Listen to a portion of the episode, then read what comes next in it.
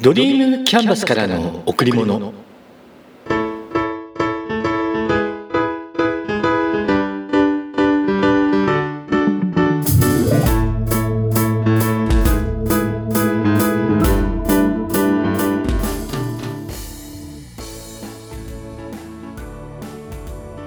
皆さんこんにちは。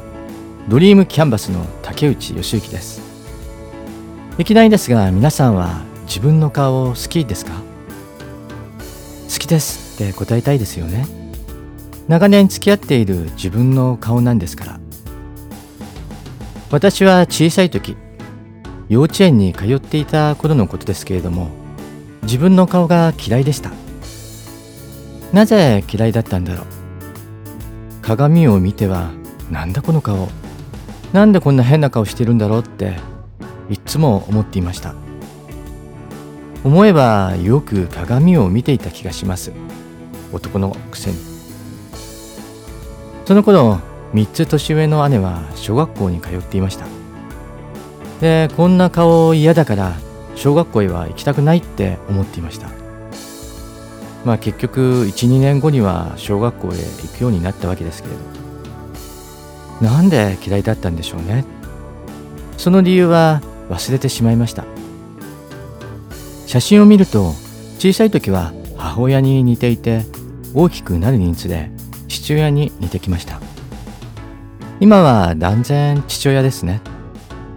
どちらの顔が好きかって聞かれたらもちろん母親の顔。優しい顔をしていて性格が良さそうに見えますから。それなのに小さい時は母親にのその顔が嫌いだったんです。不思議ですよね。両親と同居するようになって9年ほど経ちます。両親とはなかなか一緒に食事する機会がなくまあ時間が合わなくて。週末日曜日だけは父親と晩酌の日として楽しんでいました。昨年の今頃かな。父親の体調が少し悪くなり始めてお酒をやめたんですよね。でそれ以来1年以上父とお酒を飲んでいません。思えば週末の親子の飲み会楽しかったな。父は日本酒私は芋焼酎をロックで。2時間ほどの時間だったんだけどうん楽しかった。話を戻します。自分の顔好きですか？うん好きです。かなりシワも多くなってゴツゴツしてきた皮膚ですけど。うん。好きです。親からもらったこの顔とこれからも一生付き合っていきます。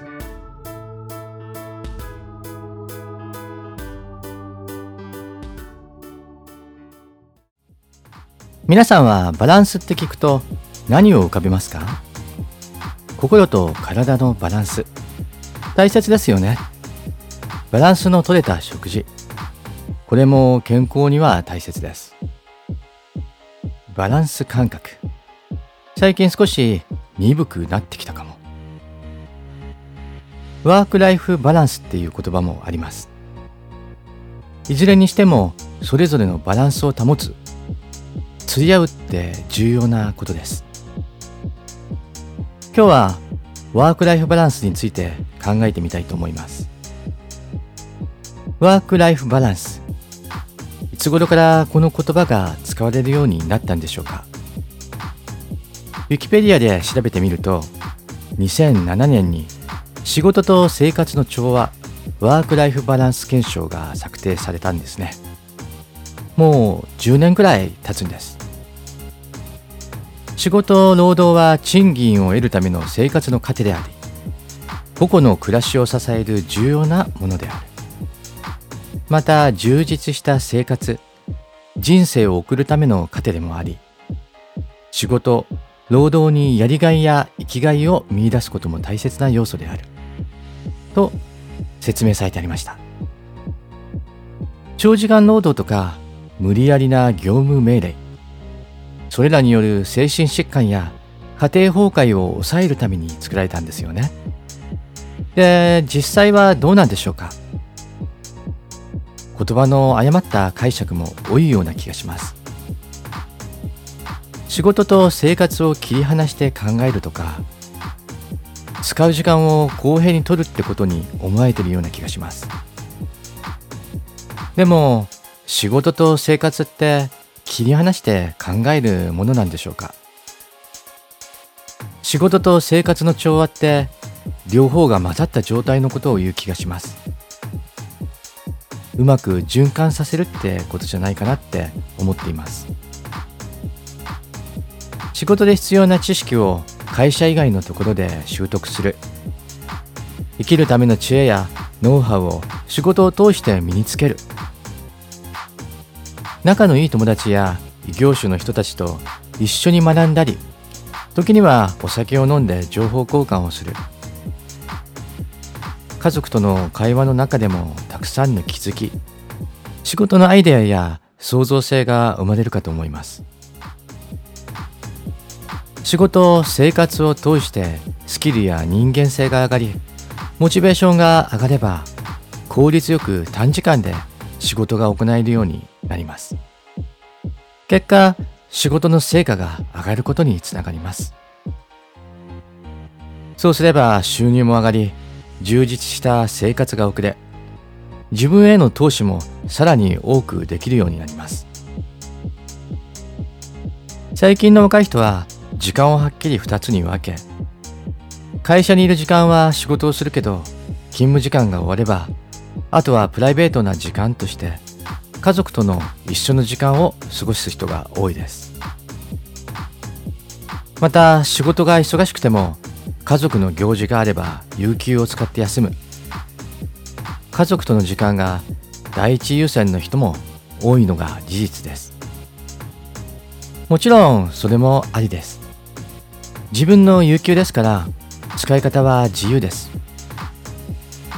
でも本来仕事は生活するための収入を得るそれだけのものではなくて自己実現をするものだと思うんですよ。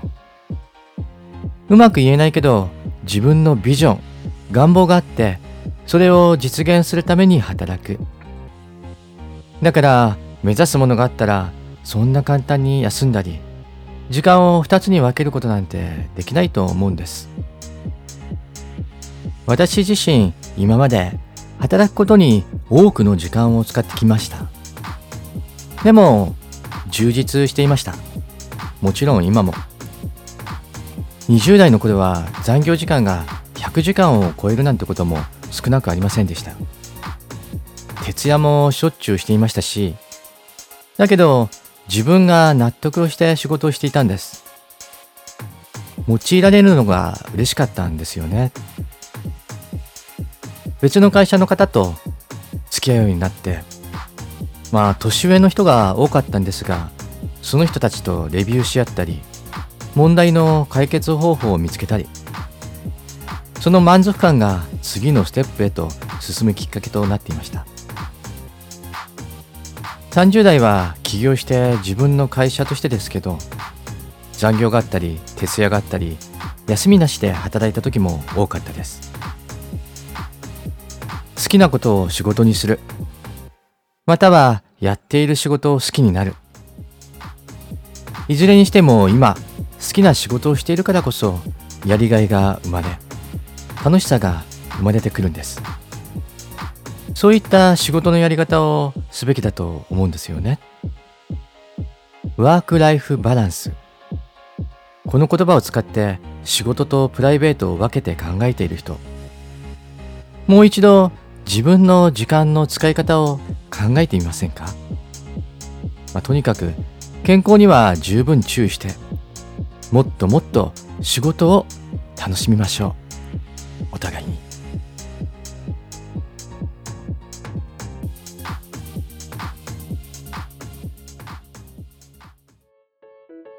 次は人の魅力について考えてみます。魅力って人を引きつける力ですよね。外面的な魅力と内面的な魅力とがあります。外面的な魅力。顔がいいとか背が高いとか。容姿。顔や姿の見栄えですね。内面的な魅力。優しいとか安心感があるとか。性格に関わる部分です。あなたは人を見るときどちらの面を重視してみますか？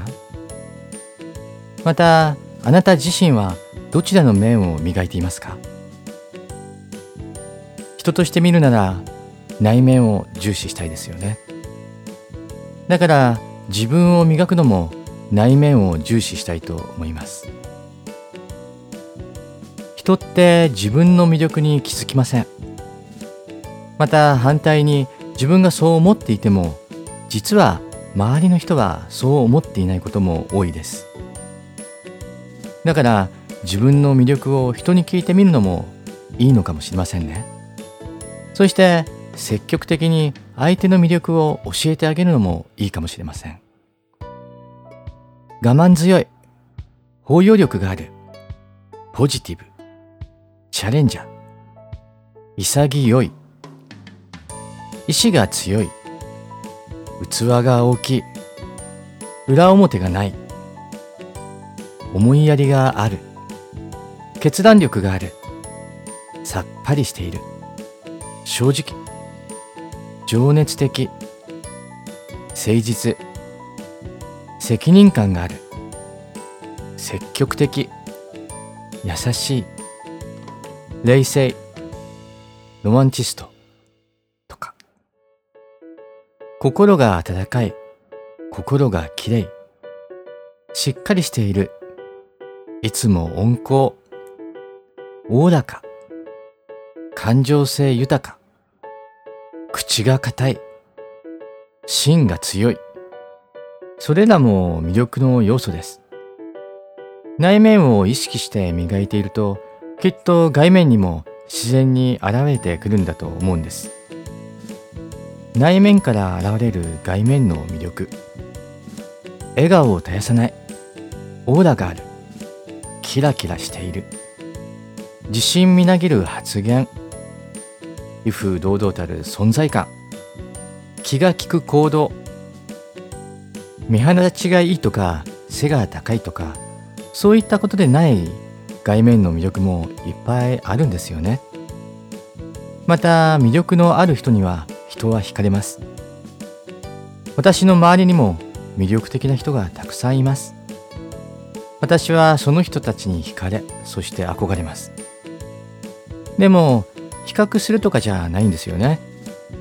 まあもちろん羨ましさもありますけど。その人の持っている魅力を見て自分が足りない部分に気づけたらいいなって思います。そして私自身も人に気づきを与えられるような魅力、そういったものを自然に身につけていきたいと思います。あなたの魅力は何ですか？その魅力を発揮して人に役立てましょう。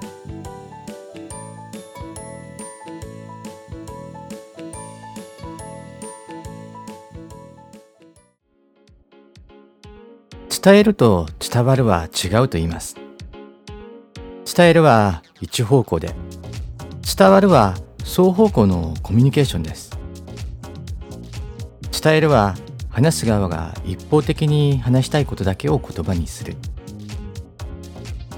相手がそれを理解したとか受け取ってくれたかは関係ありません。今日は伝えたいことがいっぱいあって伝えたいは一方向ですから簡単に言えばお知らせ連絡事項のようなものです。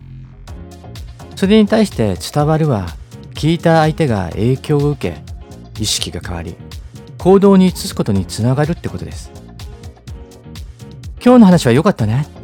私もやってみよう。伝わるは双方向ですから相手が自ら行動に移したことで初めて伝わったと言えます。日常の中で伝えたことを伝わったこととして勘違いしてしまう場面も多いです。会話だけではなくメールや LINE、Facebook などのメッセンジャーを使う場合も同じです。読んだ相手がその文章に書かれてあることをどう理解したかは書いた人には分かりません。だけど書いた人は自分が伝えたいことを書いているつもりなので後々問題になる時も多いんです言った言わないもその一つですね伝えたんだから伝わっているはず勝手に思い込むのはやめましょう。コミュニケーションとは伝えることではなく伝わること。コミュニケーションがうまく取れない。そう感じる相手がいたら自分目線で話すのではなく相手目線で話してみましょう。今より良い関係になるかもしれません。また相手に伝わるを意識するならその話に嘘や偽りがないってことも大事です。あなたの思いや行動経験が相手の感情へと届くんです。以前ある結婚式披露宴の乾杯スピーチのエピソードです。話の内容は伏せますが乾杯前にすごく感動する話をしてくれました。聞いていてその人の思いが伝わってきました。ですが乾杯のために手にしたワイングラスは揺れに揺れ実はその方は緊張していたんですね。ものすごく。前の人にかけてしまいそうなぐらい揺れていました。とても危険な状態でしたがでも大きな拍手でした。披露宴に参加していた人には思いが伝わっていたんだと思います。やっぱ伝わるにはテクニックはいらないんですね。きっと。教えていただきました。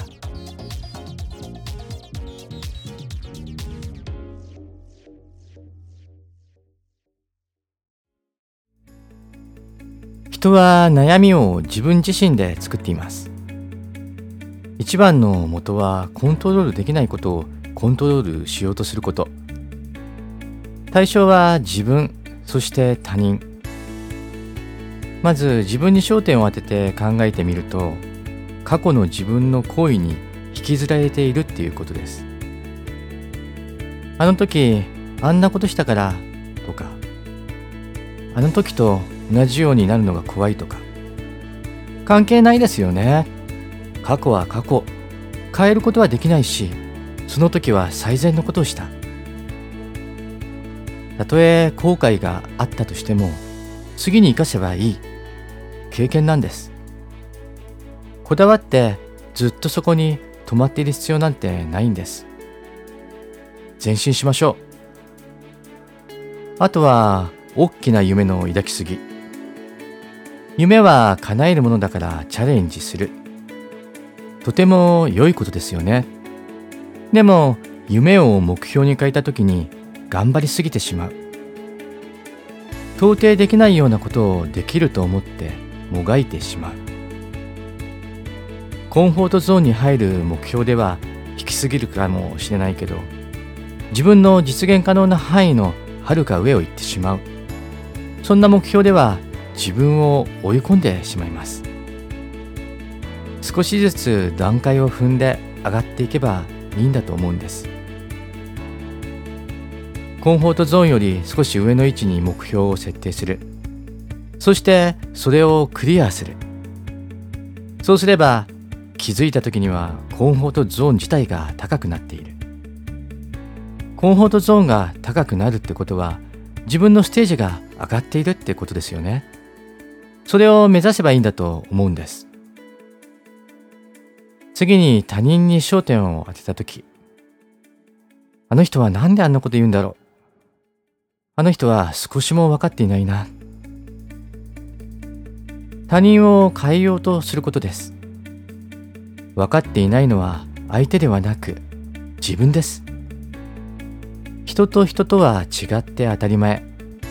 育った環境も違えば目指しているものも違う。だから人の行動に一喜一憂していたら自分が疲れてしまいます。自分と遠い関係の人だと全く気にしないことも。自分と近い関係の人となるとつい気になってしまう。そして自分の思い込み妄想が自分の現実に影響を与えてしまいます。じゃあどうしたらいいのか。こだわらない。人の言動にこだわらない。でもこれ難しいんですよね。私自身まだまだできていません。ついついこだわってしまいます。だからこそこれからも実践していきます。それと相手のことを理解する。相手のことを尊重する。相手の話を真摯に聞く。自分が楽になるためにもそんなことを意識していきたいと思います。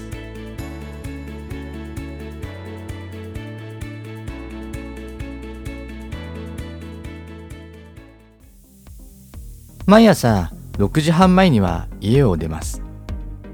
だいぶ寒くなってきました。先日外気温がマイナス3度でした。